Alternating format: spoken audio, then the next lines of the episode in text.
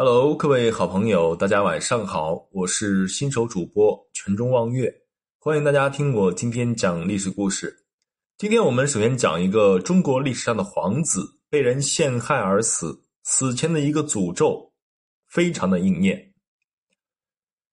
对于长孙无忌，大家一定都不陌生，他是李世民的权臣，也是他的大舅子，当朝皇后的亲哥哥，后期。更是皇帝李治的亲舅舅，当朝的宰相，可以说是权力非常的大。长孙无忌是一名权臣，但他的结局却非常的凄凉。一条三尺白绫结束了自己的生命，妻儿也被流落在外。那么这又是怎么一回事呢？事情还要从李世民时期说起。当时太子李承乾因为听信小人谗言。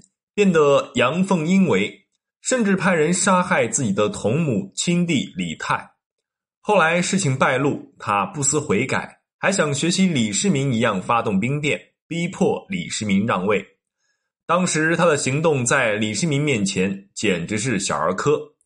这件事儿结束后，李承乾被废，他身边的一些奸臣也被处死。当时李世民已经四十五岁了。人到中年，立储君的事儿也迫在眉睫。当时三皇子李克和最小的儿子李治都成为了重点考察对象。李克是灭国皇帝杨广的女儿杨妃生的，性格脾气都非常的像李世民，因此也十分受李世民的喜爱。幼子李治是当时长孙无忌的亲妹妹所生，属于嫡出。当时长孙无忌感觉到皇帝的心思，就开始重点培养李治。但是李世民没多久就发现李治生性懦弱，做事优柔寡断。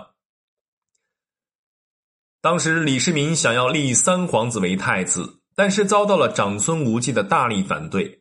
李世民对此感到非常的生气，但是经过长时间的深思熟虑，还是决定将长孙皇后所生的李治立为皇太子。六百四十四年，李世民御驾亲征，对高丽发动了战争。当时临走的时候，李世民叫来李治，问他有没有想对自己说的话。李治只是说了一句：“父皇放心去吧。”李世民挥挥手，让李治下去了。随后他泪流满面，自己的这个太子居然连一句替父出征都不敢说。六百四十九年，李世民去世，李治继位。当时李治只知道抱着自己舅舅的脖子痛哭，一点皇帝的样子都没有。长孙无忌见此，深叹一口气，帮李治发丧登基。李治登基后，长孙无忌更是权力大的没有边，对于当时李克也是耿耿于怀。于是他找到一个理由，以谋反的罪将李克赐死。李克临死前发了一个毒誓，他说。自己祖上一定会长眼，会将长孙无忌全家灭亡。后来，长孙无忌因为反对武则天成为皇后，遭到武则天的记恨。于是，在武则天的势力下，长孙无忌被迫自杀，他的妻子和孩子们也被流亡，一辈子为奴为妾。